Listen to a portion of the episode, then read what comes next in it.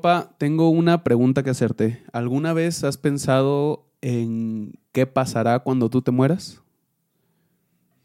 ¿Qué pasará con quién? Contigo, con nosotros, con tu familia. Conmigo todo va a estar bien, porque yo voy a la presencia de Dios. El, el, estar ausente de este cuerpo es estar presente con Dios. Conmigo será maravilloso. Ya dejo yo penas, deudas, no es cierto, no tengo eh, eh, deudas. esa es otra pregunta. ¿Ya, preparaste cuando, o sea, ya pensaste en el día de, de morir, cuando tú partas o te vayas de esta tierra? Yo sí pienso en la muerte normalmente yo, eh, mi vida tiene que tener un objetivo. La trazo por objetivos. Y yo digo, de aquí a este año tengo que llevar a cabo ah, los propósitos que tengo definidos. Y, y digo, bueno, si en el camino la vida me sorprende, estoy haciéndolo. Como dijo Jesucristo, que el Señor os haya haciendo así. Entonces, sí pienso en la muerte. Pienso en todo lo que voy a ganar en el cielo en, estar con el Señor nuestro Dios, será algo maravilloso. Y aquí en la tierra pienso en todo lo que se va a quedar. Pienso en la iglesia, pienso en mi familia, pienso en tanta gente necesitada que ya no voy a poder entregarle la palabra si pienso en muchas cosas de esas. Hay gente que no piensa en la muerte porque la trae, dice. Entonces es, es, es bueno pensar en la muerte o por lo menos planear tu funeral, por decirlo de alguna forma. Muy bien, primero entraste abruptamente al tema, ¿eh? Sí, muy, muy rápido, muy objetivo, muy franco. Segundo, las personas no piensan en la muerte y es algo lo que sí deberían de pensar, porque si tú piensas en la muerte, tienes cuidado de arreglar los papeles, los documentos, tienes cuidado de tener unas relaciones personales ah, sanas con tu familia, porque cuando la persona muere algunos no van porque están disgustados con otros. Entonces tienes hasta cuidado de no dejar deudas porque son dos penas. La pena de que mueres y todos están llorando y la pena de que no dejaste para pagar el funeral y tienen que andarse cooperando para poder pagar el funeral. Entonces, si hay quien no piensa en la muerte, va a dejar doble pena. Pena porque él se va y ya no va a estar y una pena porque nunca pagó su funeral. Y ahí van a estar los, los, los hijos y los familiares buscando cómo poder cubrir, el, encontrarle un lugar en el cementerio, ver, ver un funeral bonito y, comprar un féretro, un ataúd. Entonces todo eso en ese momento tan difícil cuando existe la partida de ese ser querido, es muy complicado vivirlo. Es por eso que hay que, hay que pensar siempre, siempre antes de la muerte. Claro, dice Primera de Crónicas 29:15, eh, y nuestro día sobre la tierra es cual sombra que no dura. Y les damos la bienvenida a este podcast Punto de Partida, ya el sexto episodio que hemos escuchado buenas referencias acerca de él. Ahora sí les damos eh, la cordial bienvenida a cada uno y vamos a estar hablando de esto, de la muerte. Si ustedes creen que no es algo importante, la verdad creo que es de lo más importante porque vida pues todo mundo la tiene, pero muerte a todo mundo nos llega también. Entonces necesitamos tomar en cuenta qué es lo que va a pasar después de morir y no porque no sepamos a dónde vamos. A lo mejor eh, somos cristianos, creemos y, caminamos conforme a lo que Dios dice, pero hay personas, como lo acabas de decir, que se quedan después y que ellos pues pagan las consecuencias, ya sean deudas. ya sea el conflicto que se quedó entre familiares. ¿Cuántas familias hemos visto que se ah, disuelven o se separan porque los papeles no están bien hechos, porque las herencias eh, se pelean por una casa, por un terreno. Y qué difícil es esto, ¿no? Eh, normalmente, si nosotros ah, aprendemos a vivir, vamos a aprender a morir. Si yo aprendo a vivir, tengo todo en orden cuando voy a llevar a cabo algo. Me preparo, me presento, si es un trabajo, tengo mis documentos en orden. O sea, si aprendo a vivir, hago lo correcto, hago lo que está en línea, es exactamente lo que debo de hacer para morir. Debo de hacer lo correcto, debo de prepararme en todas las cosas. Hay gente que no piensa en esto porque precisamente tiene temor a la muerte. Pero la muerte, tengas temor o no tengas temor, de ella va a llegar. En Eclesiastés dice, todo tiene su tiempo y lo que se quiere debajo del cielo tiene su hora. Tiempo de nacer y tiempo de morir. Así es. Así es, eh, tener temor a la muerte es tener no una convicción, pero una inseguridad sobre el futuro, sobre a dónde vas a ir, qué va a pasar contigo. Voy a leer un texto, otro texto, Santiago 4, del 13 al 15. La nueva versión internacional dice, ahora escuchen esto, ustedes dicen, hoy y mañana iremos a tal cual ciudad, pasaremos ahí un año, haremos negocios y ganaremos dinero. Y eso que no, y eso que no quisiera, ¿saben que sucederá mañana? ¿Qué es su vida? Ustedes son como niebla que aparece por un momento y luego se desvanece. Más bien deberían decir o debieran decir, el Señor si el Señor quiere, viviremos y haremos esto y haremos aquello. Tendremos que decir si el Señor quiere, si el Señor nos permite, eh, porque precisamente nuestra vida puede desaparecer en un instante, en un chasquido. Nadie tiene comprada la vida o nadie la tiene asegurada y en cualquier momento podemos faltar a nuestros familiares, faltar a nuestra, a mi esposa, a mis hijos y si no dejo un legado, si no pienso en el legado, ellos se van a quedar pues absolutamente sin nada. Una de las cosas que a mí me inquieta mucho, no me preocupa, pero me inquieta es saber si pude cumplir mi propósito antes de morir. Las personas mueren, pero si yo muriera hoy, cumplí mi propósito. Si tú murieras hoy, cumpliste tu propósito. No hablo de solamente de tener una familia, no hablo solamente de, llevar a cabo un, un trabajo de la mejor manera, de forma excelente, no, hablo de más cumpliste tu propósito es una de las cosas que debemos de pensar antes de que la muerte venga. Es por eso que la vida debe de vivirse con sabiduría, objetivamente. Objetivamente, con sabiduría, delineando los pasos a seguir del proceso que me lleva a la realización de mis metas. Entonces, si nosotros aprendemos a vivir aprendemos a morir, pero eso es lo que más, una de las cosas que más me importan en el momento de la muerte. ¿Cumplí mi propósito? Estuve al 40% de avance de él, estuve al 60% de avance de él, porque unas cosas, una cosa son metas y otra cosa es propósito. Cumples muchas metas. Como padre trabajas y la meta es llevar el alimento a tu hijo, a tus hijos. Como, como esposo tu meta es darle felicidad, amor a tu esposa. Esas son, esas son metas. Pero propósito, lo que engloba toda tu vida, que es lo que la gente tiene que aprender a diferenciar entre metas y propósitos. Si no defines propósito, te la vas a pasar en metas. El propósito es más global.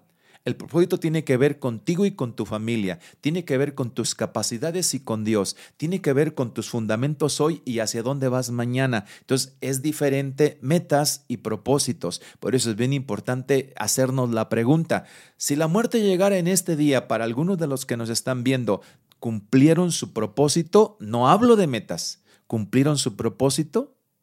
Y entonces la gente se va a dar cuenta que tal vez no ha llegado ni al 10% porque a lo mejor ni siquiera lo sabe. ¿Cómo podemos saber o de dónde podemos encontrar nuestro propósito en la vida? Sé que en la Biblia hay muchas promesas para nosotros, pero personal, ¿cómo puedo hacerle yo para pensar o para definir un propósito? creo también que Dios, eh, nosotros podemos planear algo, alguien eh, mencionó, cuéntale tus planes a Dios y Él se va a reír de ellos, no de una forma sarcástica, sino como diciendo, yo te voy a bendecir de una manera que tú no conoces, una manera extraordinaria, así lo dice la Biblia, que Él, él supera nuestros pensamientos. Pero ¿cómo puede alguien encontrar ese propósito en su vida o de, o de dónde lo puede descubrir? Te voy a dar una pista importante. En el Salmo 138.8 dice, más Jehová, más Dios cumplirá su propósito en mí. ¿Quién es el que define el propósito? ¿Lo defino yo o lo define Dios? Lo define Dios. El problema está que muchos no alcanzan a entender cómo Dios está definiendo su propósito en su vida. Entonces, es, es interesante que yo me dedique a observar, eh, como decíamos en el primero o segundo podcast, en la línea del tiempo, observar por dónde me está llevando Dios para saber, porque en por donde quiera que me lleve Dios va definiendo propósito, como lo hizo con José. De forma negativa lo llevó paso a paso hasta que al final lo colocó en Egipto, en la cárcel de Egipto, para salir y ser el gobernador o el segundo de Faraón. Es decir, voy a ir viendo mi vida y me voy dando cuenta, ah, Dios me está moviendo por aquí, cometí este error, pero Dios me llevó por, por este camino. Aquí hice algo certero, pero Dios me volvió a mover para allá. Entonces, tengo que hacer un inventario de mi vida en cuanto a todo lo que ha hecho Dios en mí. ¿A dónde me ha llevado? ¿Qué me ha llevado? ¿Qué, ha inspirado en mí Dios para hacer? ¿Cuáles son las obras que en el nombre del Señor he hecho? Entonces, reúno todos esos elementos para poder ver el propósito que Dios está definiendo en mí. Si he sido certero en algo que llevé a cabo en un 90%, Dios estuvo conmigo, definitivo. Si fui certero en un 20%, ahí parece que ya tengo que darle vuelta. Entonces ahí voy a, estar definiendo cuál es el propósito que Dios tiene en mi vida. A veces somos tercos e insistimos por aquí y por aquí y me quiero ir por aquí y me quiero ir por este camino y somos tercos. Somos tercos porque queremos hacer nuestra voluntad, pero no la voluntad de Dios. Entonces, sí hay que reunir los elementos concretos para poder saber en cuáles de ellos he visto cómo Dios destaca misericordia, destaca poder, destaca apoyo, solidaridad a mi vida para darme cuenta, ah, aquí, aquí y aquí, por este camino, Dios me ha apoyado. Voy definiendo mi propósito. Aquí y aquí y aquí, Dios no me ha apoyado. Dios no quiere que me vaya por aquí. Y así voy a ir descubriendo mi propósito. Tú tienes que descubrir tu propósito. Nos comentas, la Biblia dice que Dios es el que hace el propósito en nosotros, pero entonces yo lo único que tengo que hacer es vivir o tengo que trazar mi vida, tengo que llegar a una meta y entonces ir descubriendo el propósito o cómo, cómo lo hago. Bueno, hay que acercarnos a Dios con a través de su palabra. Cuando estás en la voluntad de Dios, tú puedes entonces empezar a definir el camino que Dios quiere para tu vida. Esa palabra en el capítulo 6 del Evangelio según San Mateo, cuando Jesucristo nos enseña a orar, dice, hágase tu voluntad. Es decir, yo tengo mi voluntad, tengo mi libre albedrío, pero voy a dejarle a Dios que dirija mi vida. Por eso el Espíritu Santo va a guiarme a la verdad y a la justicia. Si tú no llevas una vida de oración, que traducido es comunión con el Espíritu Santo, ¿cómo te va a guiar? ¿Cómo vas a saber por dónde? Básicamente los ejercicios cristianos, el ayuno, la Biblia y la oración son los que van a llevarte a descubrir el propósito de Dios en ti. Tú vas a poder querer o desear hacer muchas cosas, pero cuando ores, cuando ayunes, cuando leas la Biblia, el Espíritu Santo moverá, se conectará al espíritu humano para llevarte a hacer sentir que es lo que debes hacer. Y así es como poco a poco vas a ir descubriendo el propósito otra pregunta fuera de lo que estamos, de lo que teníamos escrito o planeado. Entonces, las personas que no conocen a Dios o no reciben a Dios ah, o no tienen esta guianza del Espíritu Santo, cumplen su propósito en la tierra. Por ejemplo, puedo, no sé, por poner un nombre, Gandhi, por poner a Martin Luther King, bueno, él sí, sí era cristiano hasta donde sabemos, ah, pero esas personas que a lo mejor, la alarma de despertarme, esas personas que a lo mejor no, ah, pues no, no tuvieron esa cercanía con Dios o ese, esa guianza del Espíritu, ¿cumplen el propósito aquí en la tierra? ¿Cumplen su propósito? No lo sé, no lo sé. Y Dios tampoco, no lo sé porque no sé cómo vivieron su vida. Lo que sí sé es que Dios siempre te va acercando. conozcas a Dios, su palabra, o no la conozcas, su misericordia es tan especial que siempre te va acercando personas para que escuches la palabra, siempre te lleva a vivir experiencias para que te inclines a Él. De una u otra manera, Dios siempre te está hablando. Siempre, siempre, siempre. Aunque no conozcas a Dios, Dios no te deja. Acuérdate, el sol sale sobre justos e injustos, llueve sobre buenos y malos. Entonces, a todos Dios nos da el privilegio de poder vivir su cercanía, para poder vivir lo que es su buena voluntad. Puedo descubrirla siendo cristiano o no siendo cristiano. La puedo descubrir. A mí me gusta mucho, no sé si te acuerdas, yo creo que sí porque la vimos en una ocasión en la casa hace años cuando cuando estaba chico todavía, del Gran Simon. ¿Te acuerdas de la película del Gran Simon? ¿Cómo no? Ese niño, eh, bueno, tuvo un problema, para los que no la han visto, la pueden ver después, tuvo un problema de crecimiento, no creció, siempre se quedó pequeño Y él siempre decía, es que Dios me hizo con un propósito. Yo sé que Dios me hizo y pasaban cosas en su vida, no se las voy a contar, este, pero pasaban cosas increíbles en su vida.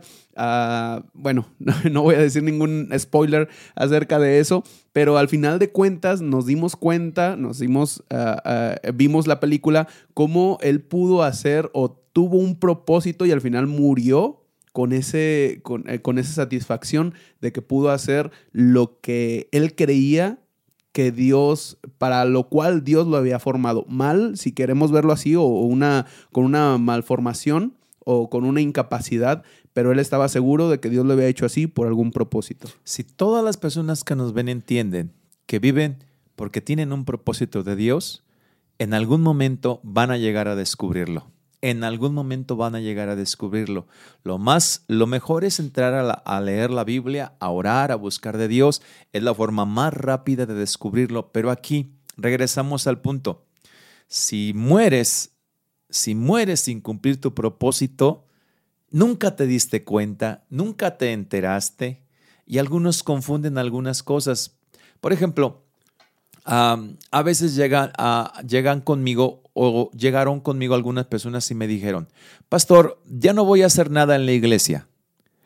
¿Por qué? Le pregunto yo. Es que hasta que no sepa cuál es el propósito de Dios en mí, es cuando ya voy a empezar a hacer algo en la iglesia. Dije, bueno, es que cuando tú empiezas a servirle a Dios, Dios te empieza a apoyar en unas cosas y en otras y te vas dando cuenta cuál es lo que Dios, qué es lo que Dios quiere que hagas. Pero si simplemente te retiras de una actividad cristiana del servicio a Dios, no te vas a dar cuenta. Es que los soldados usan sus armas cuando están en la guerra las obras o dones del Espíritu Santo se manifiestan o fluyen cuando estamos en un ejercicio cristiano, predicando la palabra en un grupo de vida, orando por un enfermo en el hospital, visitando a alguna persona necesitada en su casa, yendo a la calle a ver algo, a los perdidos y repartiendo folletos. O sea, cuando estás en este trabajo cristiano, ahí te vas dando cuenta en qué Dios te está apoyando y es cuando descubres tu propósito o, el ministerio, si tú quieres verlo así, pero decir yo no voy a hacer nada hasta que Dios me descubra qué es lo que quiero hacer en mi vida, pues entonces estamos al revés. Necesitamos servir a Dios ahora y más, porque la vida se pasa rápido. La vida se pasa rápido y llega la muerte. Si me quedo un año sentado esperando, me cruzo de brazos a ver, Dios, ¿en qué me apoyas? ¿Qué es lo que quieres que haga? Y, y me quedo así durante un año, Perdí un año. La vida, la vida no, no me perdonará el tiempo que perdí. El, el tiempo no se recicla.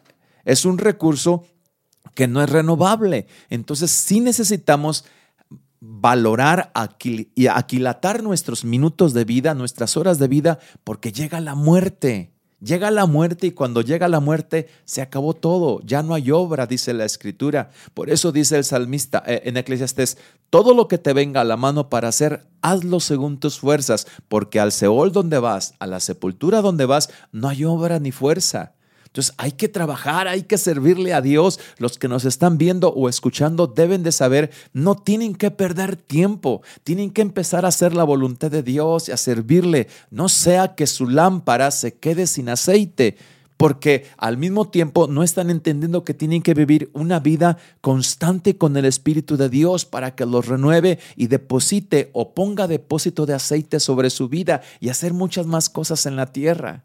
Sí, sí. Fíjate que la iglesia, eh, literalmente la iglesia, el templo, es un lugar increíble para, para desarrollar habilidades, porque eh, te metes en áreas, si eh, en tu iglesia hay ese, ese tipo de, actividades, te metes en áreas donde descubres nuevos ah, talentos que a lo mejor los tenías guardados o que nunca ibas a imaginar que los tenías. Por ejemplo, yo hace más de 12 años Ah, soy tecladista principalmente, pero de pronto se nos fueron los bajistas de la iglesia, tenían trabajo, etcétera, y yo empezaba a tocar el bajo, de pronto así nada más dos, tres ah, tonos y empezaba a aprender. Cuando Dios me da la oportunidad, cuando ustedes me apoyan para poder ir a España a, estudiar con Miguel Casina, él estaba sacando su disco, sacó un, último disco y lo estaba presentando alrededor de, de, de, España, en Canarias, en Barcelona, etcétera. Entonces, su hijo tocaba la batería, su hijo Mike, este, ahorita toca el bajo increíble.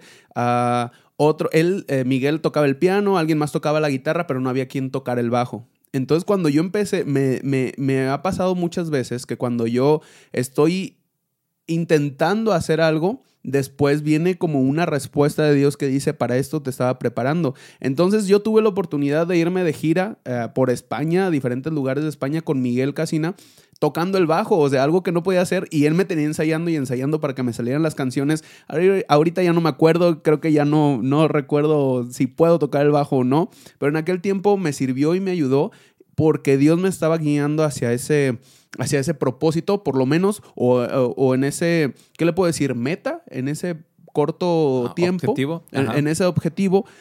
Pero si, si tienes la oportunidad de trabajar en la iglesia, de servir en la iglesia, cualquiera sea el área de la iglesia, hazlo porque es una escuela muy buena donde pues estamos aprendiendo todos juntos y nos estamos ayudando unos a otros. Y hay muchas personas que han salido de la iglesia con muy buenas ah, referencias después de lo que hicieron aquí, ya sea en, audio, ya sea música, ya sea en video, cualquier otra cosa eh, que ellos han podido desarrollar después de servir en la iglesia. Es que cuando te activas en la iglesia y empiezas a servir, no solamente te das cuenta que eres útil, pero empiezas a crecer. Pero luego te das cuenta que te sientes satisfecho porque estás haciendo la voluntad de Dios. El problema es para aquellos que dicen, no, yo creo que esto no es para mí y no se acercan. Otro dice, no, es que yo no tengo esa habilidad y no se acercan. Otro dice, no, es que mejor en otra cosa, ya llegará mi tiempo y no lo hacen. El problema es que la muerte llega y que el Señor nos pedirá cuentas de todo lo que hicimos y aún de todo lo que no hicimos. Es decir, el pecado de omisión es haber faltado a Dios por no hacer lo que debimos de haber hecho y no lo hicimos. El pecado está en aquel que sabiendo hacer lo bueno no lo hace. Entonces, para todos los hermanos que están en la congregación, en la iglesia, deben de saber que Dios les pedirá cuentas. Si pueden salir y hablar de Cristo a la calle a las personas y no lo hacen, Dios les pedirá cuentas. Si pueden ir a orar por un enfermo y ese enfermo pudo ser sanado y recibir un milagro, porque Dios quería hacer un milagro en él y no lo hicimos, Dios nos pedirá cuentas. Algunas veces he pensado eso, hijo.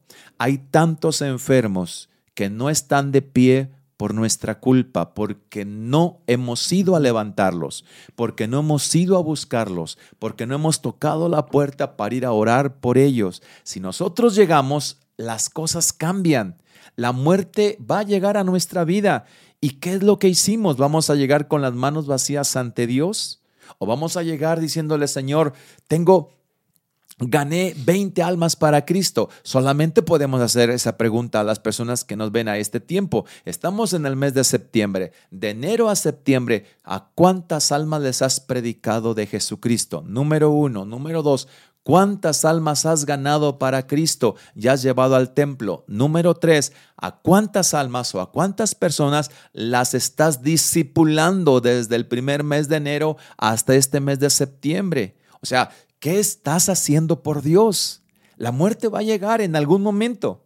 En algún momento va a llegar. Ahora, puede llegar en el momento en el que Dios dijo, como cuando Jesucristo habló sobre la higuera.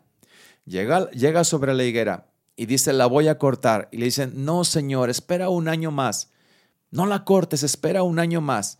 Y esperó, pero Jesucristo ya quería cortar la higuera porque no daba fruto. Es decir, una higuera que no da fruto no sirve.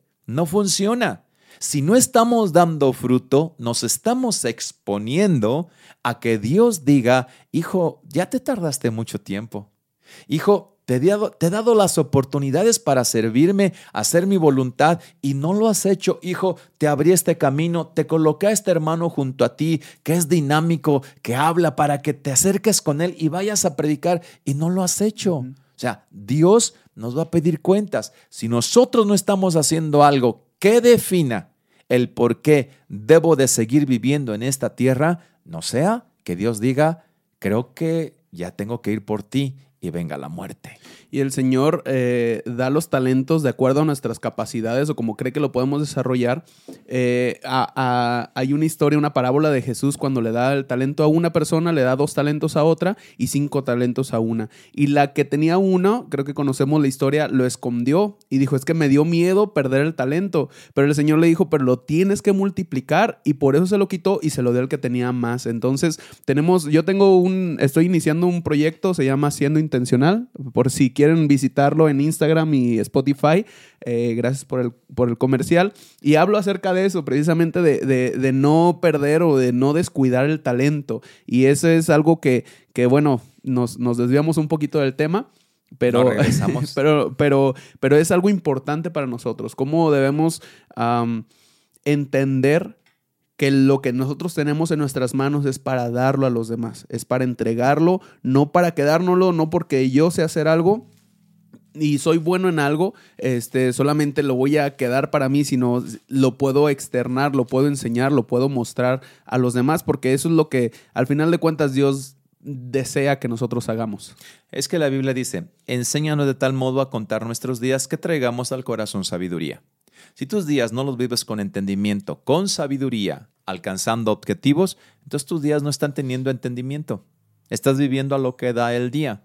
¿Cuál es mi meta de este día? Yo digo, ¿cuál es mi meta de este día? ¿Cuál es tu meta de este día? Pues íbamos a ir a grabar y ya. ¿Y luego qué sigue?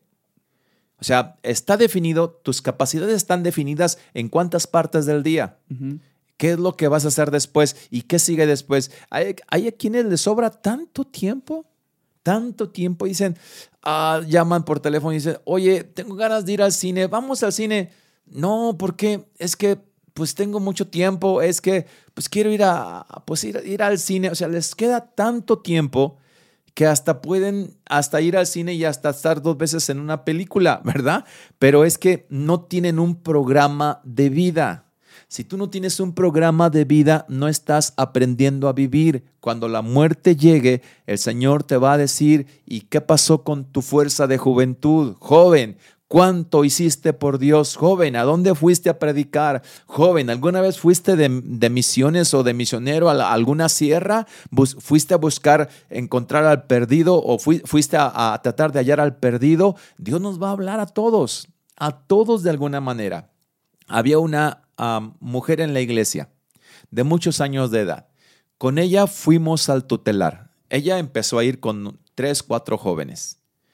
Y siempre, cada, cada día domingo, no, cada día sábado iba al tutelar, nuestra hermana. Siempre iba al tutelar, se llevaba tres, dos jóvenes, siempre, siempre.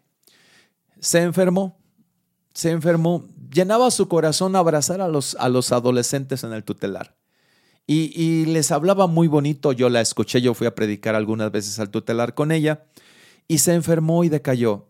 Y una vez, visitándola en su casa, me dice, pastor, ya no puedo ir al tutelar, ya no puedo abrazar a esos niños, así les decía, porque, porque ya no puedo moverme. Y me dice, pastor, pero yo quiero seguirle sirviendo a Dios. ¿Y sabe qué hago? Agarro mi teléfono y solamente empiezo a marcar los números. Y el número que me salga, quien me conteste, le predico de Cristo. Wow. Ahora predico de Cristo en esta cama con mi teléfono. hay tantas personas que pueden hacer eso. Agarran la, bueno, ya casi no se usa la sección amarilla para, o, o el, mejor dicho, el directorio telefónico, el directorio telefónico y empezar a marcar y decirle, Dios tiene un mensaje para ti, Cristo te puede cambiar. O sea, sí puedes servirle a Dios, no hay excusa, es que está lloviendo, es que está haciendo mucho frío, es que el sol está muy fuerte y, no puedo y, se me sube la presión. Agarra el teléfono que tienes, agarra tu directorio telefónico y empieza a tomar los números, Señor, voy a marcarle a este y empieza a hablar. O sea, la muerte nos va a sorprender y nos va a decir, ¿y qué hiciste de todos los años de vida que te entregué? ¿Qué hiciste por mí? ¿A cuántas personas les predicaste? Alguien dice que en, alguna ocasión alguien platicando dijo, es que tendremos una corona porque hay una corona de vida que el Señor nos entregará. Pero ellos lo, lo, ubicaron como una corona, una corona literal y decía esta persona, y yo creo que cada alma que ganemos, hayamos ganado para Cristo será una piedrita que tendremos en esa corona. Así decían esas personas que estamos platicando. Yo te pregunto, ¿cuántas piedritas tuvieras en esa corona? Es decir, ¿cuántas almas has ganado para Cristo? ¿O va a estar tu corona vacía, así plana, plana, o sea, por por default entraste al cielo porque recibiste a Cristo, pero, pero por todo lo que hiciste, pues, pues, pues, ¿qué es lo que vas a recibir? O sea, en las bodas del Cordero, ¿qué va a pasar contigo? ¿Qué vas a tener? Ahora, cuando hablamos de la muerte, hay algunos mitos sobre la muerte que sí quiero aclarar. Por ejemplo, yo he escuchado muchas veces, porque he estado en diferentes funerales, en diferentes tiempos ah, de muerte de las personas en sus casas, en sus eh, hospitales, en fin. Y dicen, bueno, ah, ya está descansando en la presencia de Dios, sufrió mucho. Y un mito es algo equivocado, es algo que no es cierto, es que las personas que sufren mucho cuando mueren van al cielo y no es cierto, no es verdad. Tú no ganas el cielo por tu sufrimiento, si tú ganaras el cielo por tu sufrimiento, Jesucristo no habría muerto en la cruz para que fueras salvo, ¿verdad? Pero sale de la parábola del rico y de Lázaro, que Lázaro estaba, era pobre, estaba a las puertas de la casa del rico y sufría mucho por su enfermedad y sufría mucho por su pobreza y cuando muere los ángeles llevan al seno de Abraham a Lázaro. Entonces la gente de ahí sacó o de ahí viene derivado que cuando una persona sufre mucho, que estuvo muy enferma, ya va al cielo. No es cierto. Para ir al cielo no es porque tienes sufrimiento o porque tienes enfermedad. No es así. Ese es un mito. No llegas al cielo por eso. Hay otro que eh, mencionan que todos los niños son angelitos. No sé si, si lo has escuchado o lo han escuchado.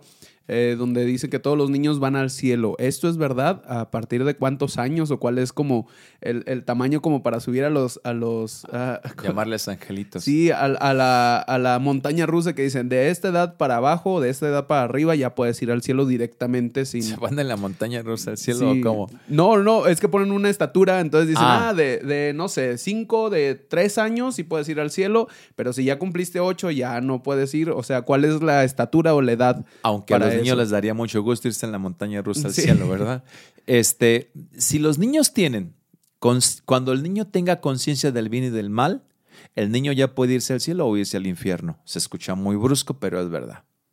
Pueden tener un año, dos años, tres años. Si llega a tener cinco años y ya sabe que mentir y robar es pecado, ya es candidato para aceptar a Cristo como su Salvador e ir al cielo o ya es candidato para irse a un lugar de castigo, al infierno, porque no se arrepintió de sus pecados. Desde que tienes conciencia del bien y del mal, el niño ya puede escoger a dónde se va. Es mentira que todos los niños se van al cielo. Se van al cielo solamente, cuando mueren, se van al cielo solamente los niños que, tienen, que no tienen conciencia del bien y del mal un niño de ocho meses, un bebé de ocho, meses que está en el vientre de su madre, o un niño de un año que, que ya está caminando aprendiendo a caminar, de dos años, pero que todavía no tiene conciencia del bien y del mal, llega a fallecer, esos niños se van al cielo.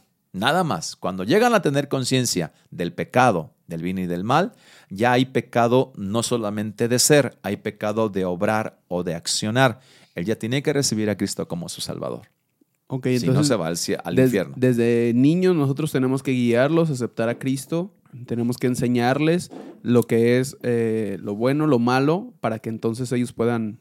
Por eso dice la Biblia: instruye al niño en su camino y cuando fuere grande nunca se apartará de él, ¿verdad? Ok.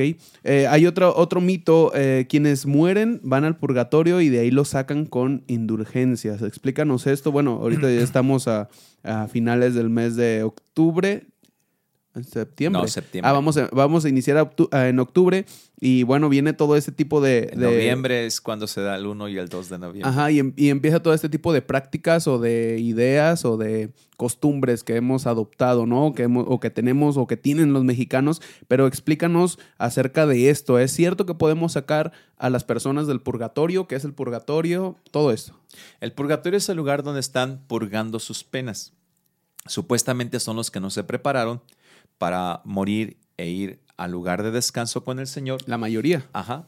Pero yo me preparé para eso y traje, Cuidado. santo, aquí traigo la Biblia guadalupana o la Biblia católica, una de las Biblias católicas o guadalupanas. Y, la tengo porque um, la he abierto cuando he predicado en funerales para decirles lo que Dios dice al lugar donde vamos. Y en el Salmo 49, en la Biblia católica está 48-49, en el Salmo 49 dice, hay de aquellos que confían en su poder y se glorían en la muchedumbre de sus riquezas. ¿Para qué? El hermano no redime, el hermano no redime, ¿cómo redimirá a otro hombre? Es decir, la palabra redimir es salvar.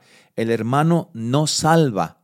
¿Cómo salvará a otro hombre? Ninguno podrá ofrecer a Dios cosa que lo aplaque, ni precio alguno en rescate de su alma, sino que penará para siempre. Bueno, ellos creen en el penar, las almas no penan.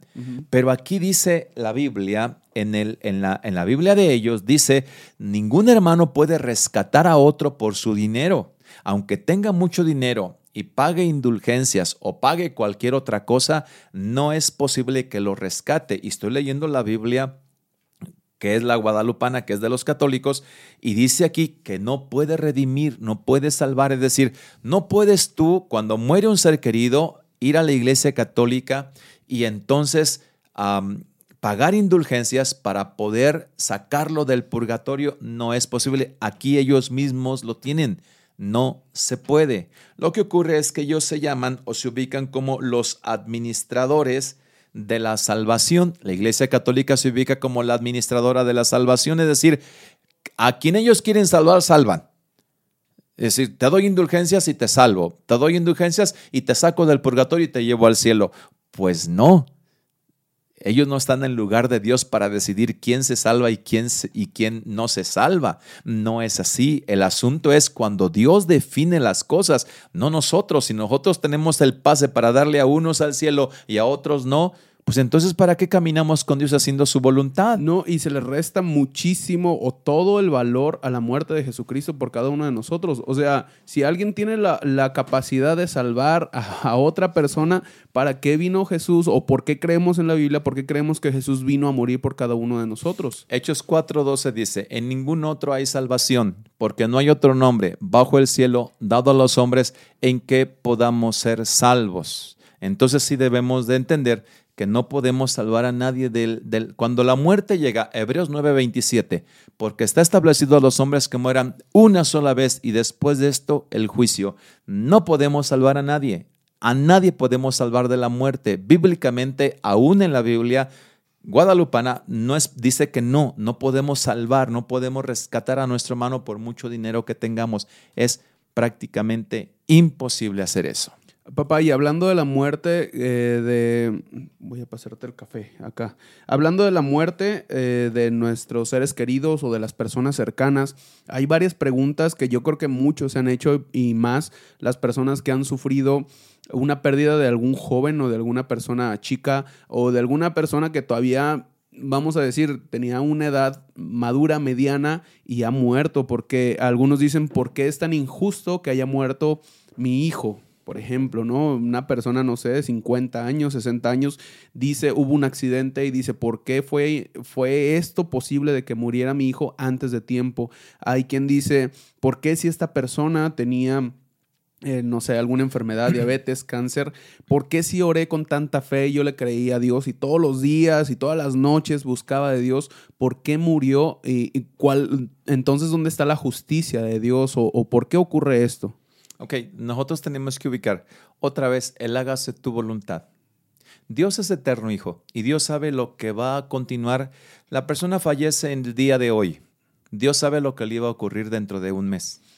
Dios sabe si iba a pecar terriblemente dentro de un mes. Dios sabe si iba a vivir un accidente que le iba a dejar sin movimiento alguno cuadripléjico en una cama. Dios sabe si iba a a recibir una enfermedad y le iba a dejar en estado vegetativo. O sea, Dios sabe todo eso.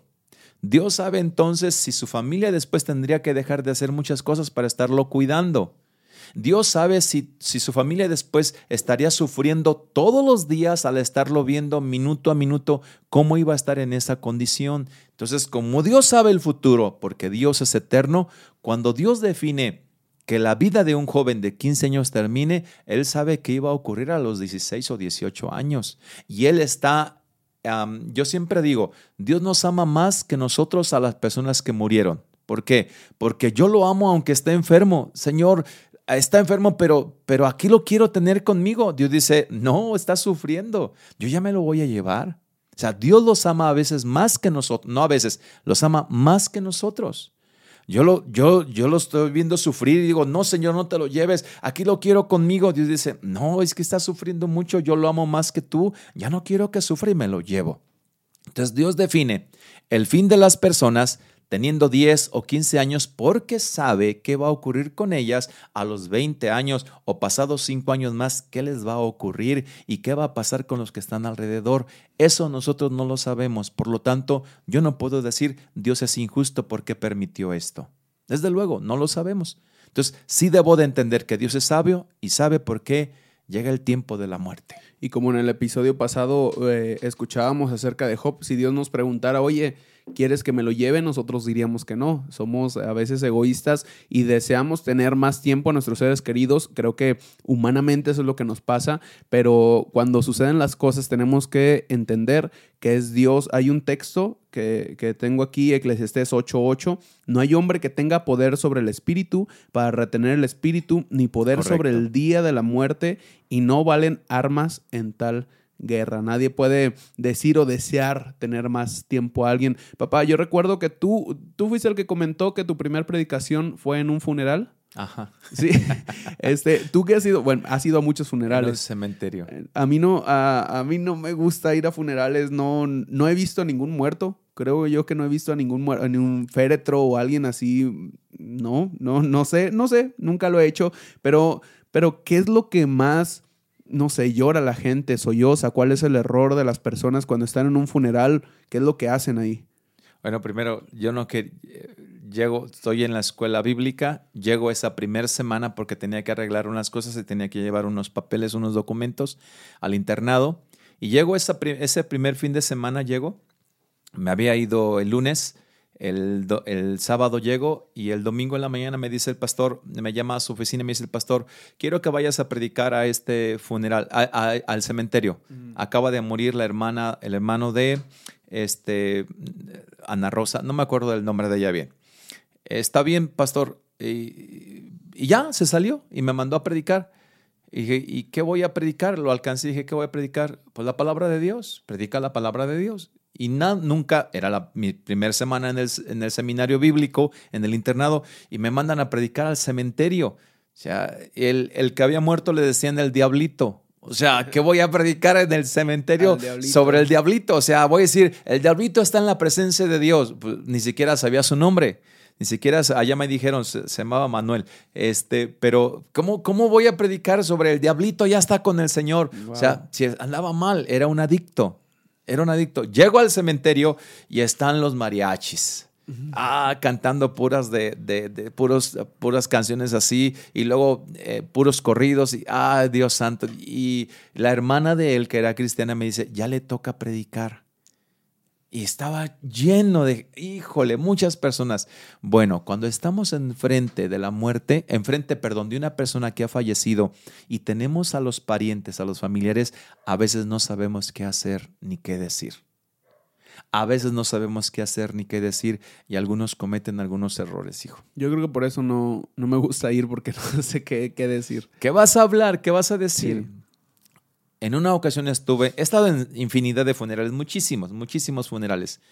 En muchísimos. En una ocasión estaba en un funeral donde todos estaban, murió el, pues murió el papá, estaba la hermana, la, viuda y estaban sus hijos, cristianos. Dos de ellos no eran cristianos, los otros, los otros tres sí eran cristianos en ese funeral. Era una familia numerosa. Estamos en esa reunión y llega un pastor y dice, ¿por qué están todos tristes? A todos les voltea y dice, ¿por qué están todos tristes? ¿Por qué están tristes? Hagamos una fiesta. Él está en la presencia de Dios y están sus hijos, y dos de sus hijos no eran cristianos, y, voltearon a verlo así con una mirada muy, muy fuerte, muy fea. ¿Por qué están tristes? Él ya está en la presencia de Dios. O sea, ¿cómo vas a decir eso en un funeral? La gente se equivoca muchas veces. Tenemos que respetar el dolor ajeno. Hay que ponernos en su lugar. Sí. No podemos nosotros hablar de esa manera. Hagamos fiesta, hay gozo porque, porque, porque se murió pues esa, esa, fiesta y el gozo lo tendrás tú. Si, te si le debías dinero, pues ya no le vas a pagar, llénate de gozo, ¿no? Pero ese gozo no lo tienen sus familiares. Por el momento están con tristeza.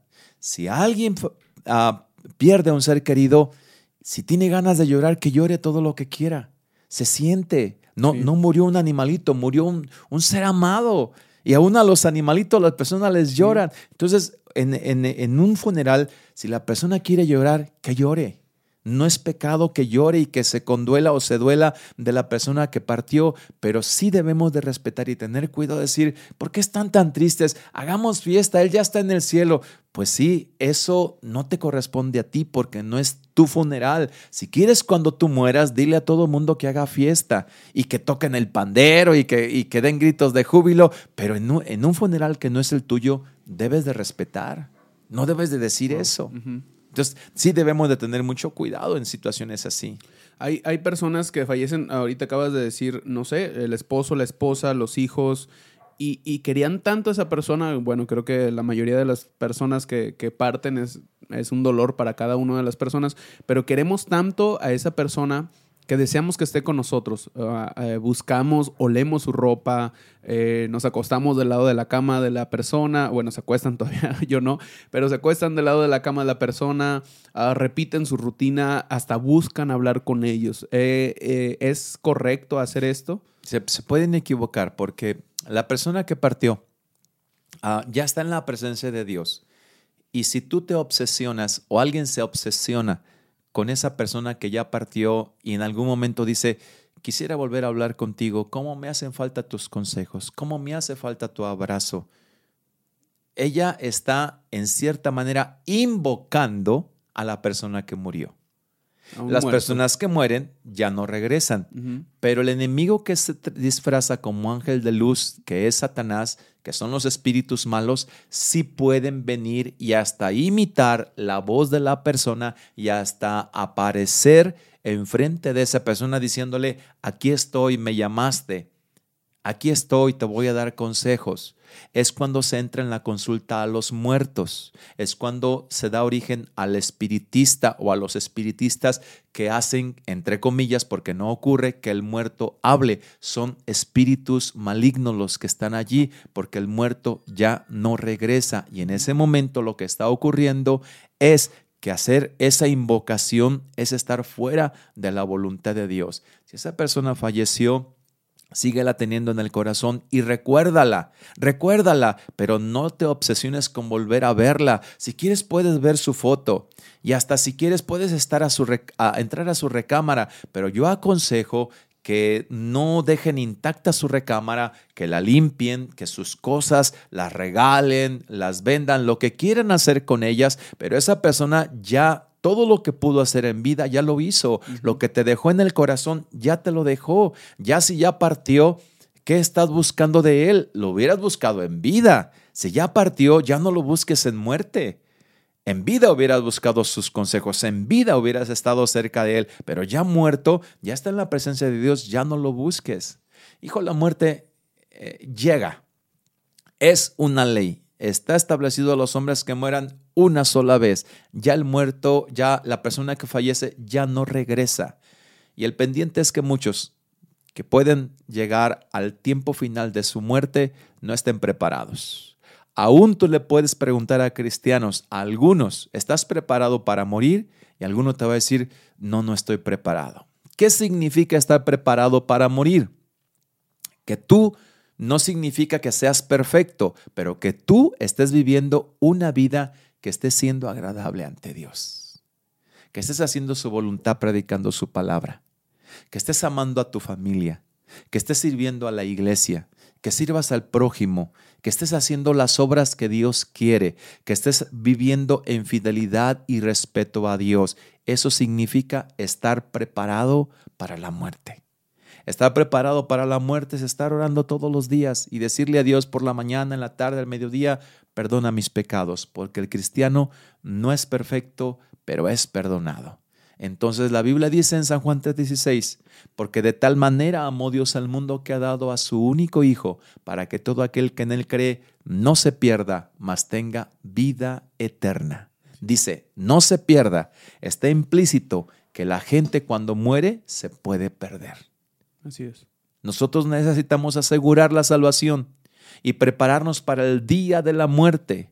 El estar ausente de este cuerpo es estar presente con Dios o como la parábola del rico y Lázaro, el rico abrió sus ojos estando en tormentos.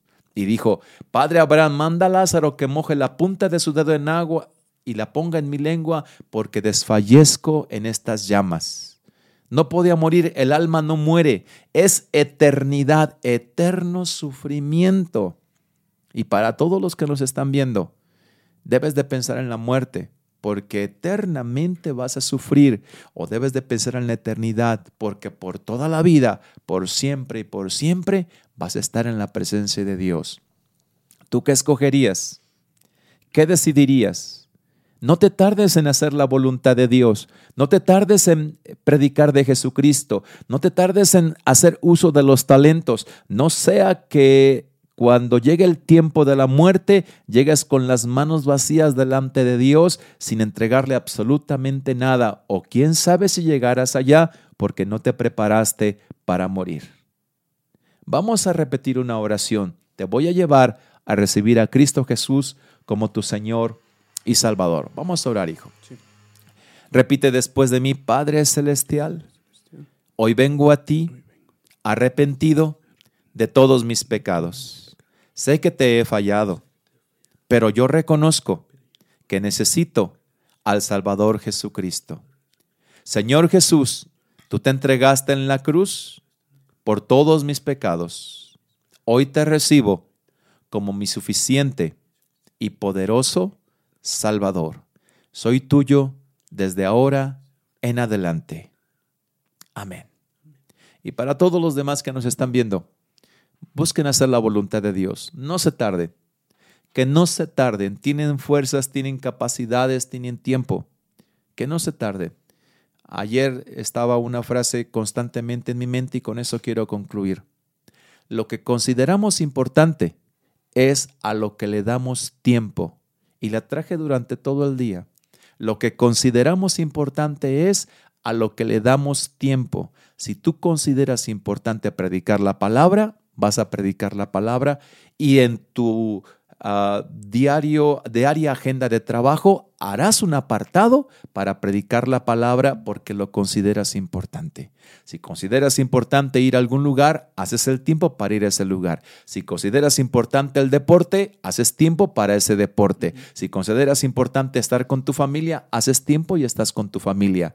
Lo que consideramos importante es a lo que le damos tiempo consideran importante amar al prójimo y entonces, a pesar de todo el trabajo que tienen, van a hacer tiempo para predicar la palabra a todos ellos. Así es, lo anoté aquí abajo precisamente cuando estábamos hablando de cómo compartir la palabra de Dios. Ahora es más fácil.